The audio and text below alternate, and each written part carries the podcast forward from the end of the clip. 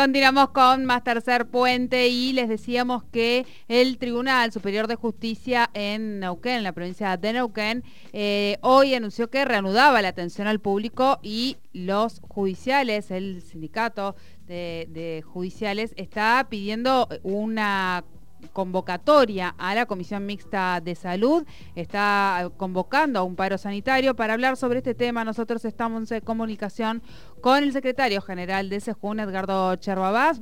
Buenas tardes, Jordi Aguiar y Soledad Brita Paja te saludan. Bienvenido a Tercer Puente. ¿Qué tal? Buenas tardes, Soledad. Buenas tardes, Jordi. Buenas tardes. Bueno, decíamos, a partir de hoy es este paro, ¿no es cierto?, de 24 horas por la situación sanitaria y están pidiendo la conformación de una comisión de salud. Sí, la, comisión ya estaba conformada, ya venimos trabajando hace un tiempo atrás, desde el año pasado, hemos tenido reuniones y bueno, donde nosotros hemos sido, digamos, quizás los protagonistas de impulsar este ámbito eh, paritario, bilateral, con autoridades del tribunal, sus profesionales, sus responsables de salud, seguridad e higiene, y nuestros asesores, eh, donde poder encontrar ese espacio común para definir las políticas, los protocolos y la forma de, encarar en esta etapa tan tan difícil, en plena pandemia, eh, poder brindar un servicio de justicia eh, lo más aceptable posible.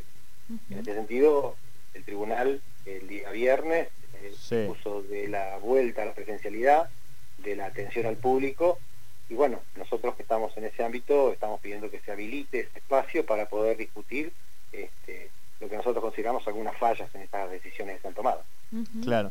Eh, el viernes hablamos con el secretario general de, de ATEN en relación al anuncio hecho por el gobernador de la vuelta a la presencialidad y a partir de lo planteado por los vocales en el Consejo Provincial de Educación y también por el sindicato, ellos estaban en desacuerdo en función también de lo que tenía que ver con la situación sanitaria. Y un poco estamos viendo esto que está surgiendo también en, algunos espacios de trabajo con respecto al cuidado y a la preocupación de los trabajadores y trabajadoras. En el mismo sentido, vamos a decir, que, que estaría la preocupación del SEJUN.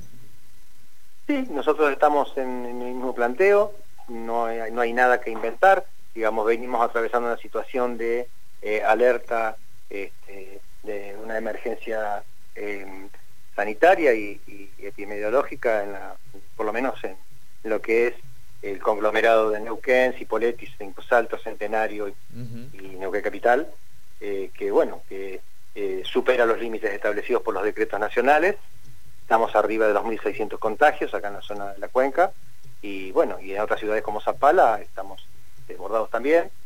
Seguimos con eh, el sistema de salud y mm, de atención provincial, privado y público eh, saturado. Tenemos gente que está en espera. Hoy veíamos por televisión la desesperación de poder conseguir una cama. Y bueno, eh, estamos entrando al invierno. Está, los pronósticos son de que va a nevar en la cordillera de forma importante. Eh, eh, nos eh, parece que hay que revisar un poco estas cuestiones que están deslizado desde el tribunal y que afectan para nosotros este, la garantía de la seguridad y la salud en el puesto de trabajo para las trabajadoras, para los trabajadores y sus familias. Entonces es por eso que nos hemos, dispuesto un par de 24 horas a efectos de poder evaluar y encontrar ese ámbito que ya digo podamos acordar los protocolos y la nueva forma de encarar esta etapa de la pandemia viendo para adelante la posibilidad de esta tercera ola con la nueva cepa delta que eh, va a ser estragos, indudablemente.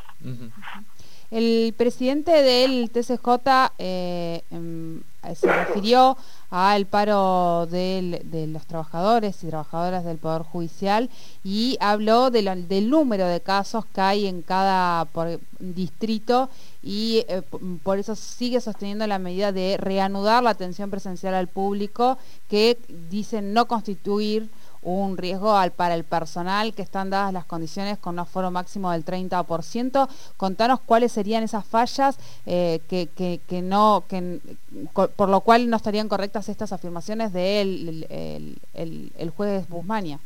Bueno, en principio el doctor Busamia lo mira puertas adentro del Poder Judicial y nosotros debemos decir que bueno, han sido aceptables los protocolos y las medidas que hemos tomado, pero no es así lo que está pasando en, la calle, digamos. Nosotros si abrimos las puertas al público, a los profesionales, los distintos operadores judiciales, y seguimos notificando a la gente en la calle, y las asistentes sociales tienen que ir a los domicilios, hacer entrevistas, digamos, en, este, en esta situación de pandemia, me parece no, que no es lo que corresponde. en este sentido, nosotros somos enérgicos en este, en este tema y creemos que eso hay que corregirlo. Digamos. Claro, ah, de hecho, además, eh, Edgardo, eh, como vos bien decías, hay, una, hay unos, decretos nacionales que establecen determinadas variables, e indicadores y en ese sentido parece un despropósito también que desde eh, el Tribunal Superior, desde la conducción del, Poder Judicial, se desoiga eso, ¿verdad? Por supuesto, o sea, conforme los decretos de necesidad de urgencia, el 287, el 334, el 381 de este año, ahí en ese, en ese decreto se establecen cuáles son las zonas, las zonas sanitarias. Y hay distintas categorías. Y hay una zona que se llama de alarma epidemiológica y sanitaria, es que establecen los, dos artículos, digamos. El A dice que la incidencia de los casos confirmados acumulados en los últimos 14 días por cada 100.000 habitantes que sea igual o superior a 500. En Neuquén estamos en 1.560 hoy. Y que el porcentaje de ocupación de camas de terapia intensiva sea mayor o igual a 80%. Y nosotros hace más de un largo mes y medio que estamos en el 100% saturadas y que la gente está esperando en la calle, digamos, o está en su casa, o se muere en la casa. Cama que se desocupa es cama porque se muere alguien. Entonces, sabemos que hoy la, la, afectación de, de, nuestra población ya bajó en la edad y que los jóvenes están más de 20 días, 30 días internados en terapia intensiva porque su recuperación es mucho más lenta. Entonces, obviamente si acá vemos que se abre todo, que se, inclusive hay presión en sectores turísticos para que se abra el turismo internacional, nosotros vamos a pasarla muy mal, realmente muy mal. Sí, sí. Sí, sí, no están todavía las condiciones y como decía un poco también Jordi, ¿no? La cuestión de que hay un decreto respecto a la unidad de camas, es eh, la cantidad de camas disponibles es, es, un número que justamente estos decretos eh, eh, ponen como, como evidencia para zonas epidemiológicas en riesgo. bueno, vamos a ver cómo... Por eso entendemos que no es acertado mirar solamente el nivel de contagios hacia la planta del personal del Poder Judicial. Hay que ver la población en la cual se desarrolla esto y también entender lo que está pasando en Cipoletti o lo que está pasando en Cinco Saltos, porque muchas trabajadoras y trabajadores del Poder Judicial de Neuquén viven en extraña jurisdicción, viven en otro lugar, en Cipoletti o en Cinco Saltos o en Centenario, Plotier. Entonces la circulación es un problema, y más cuando se hace a través de, medios públicos.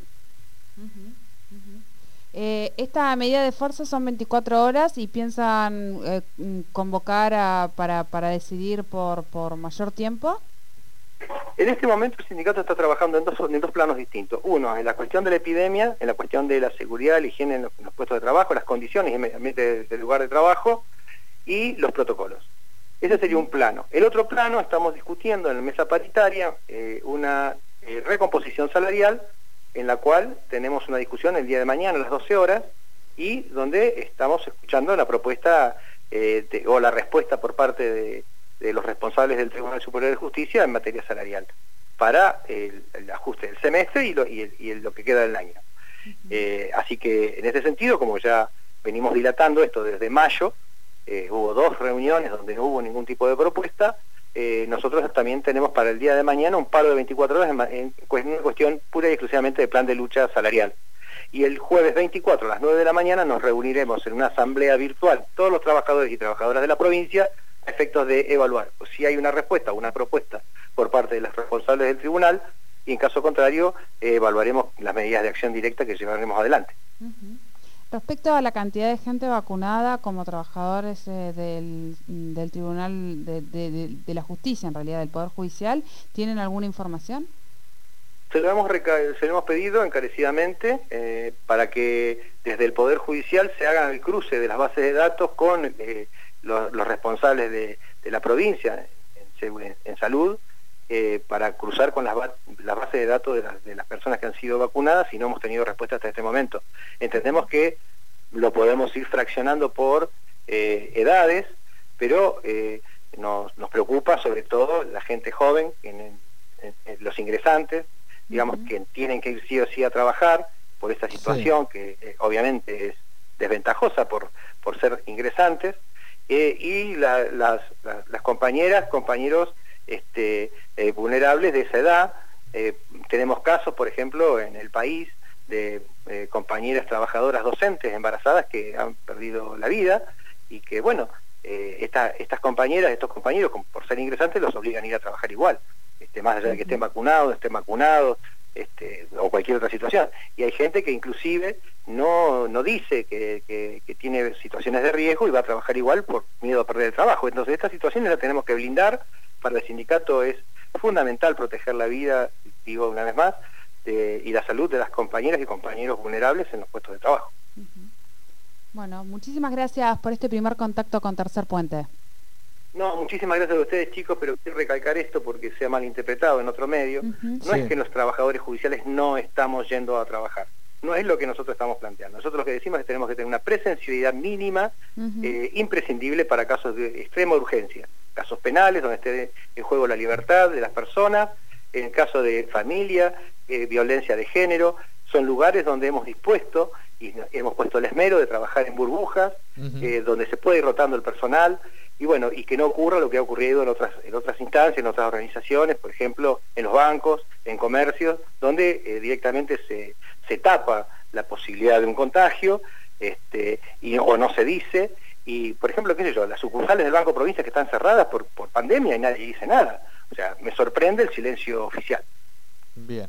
Clarísimo, Edgardo. Muchísimas gracias por esta comunicación con Tercer Puente. No, gracias a vos, Jordi, a Soledad. Gracias y un saludo a todos. Un saludo. Hablamos entonces con Edgardo Cherguabás en relación al paro decretado por los trabajadores y trabajadoras del Poder Judicial aquí en Neuquén, con esta situación que ya la estamos viendo y sintiendo y que es parte de las dinámicas actuales en estos momentos de presencialidad, de cuidado, donde tenemos todavía el sistema público con un 100% de ocupación, donde la incidencia es muy alta eh, y donde día a día, por suerte, van llegando millones de vacunas pero donde todavía eh, nos falta y ahí es también donde se inscribe esta situación de los trabajadores de la justicia en Neuquén.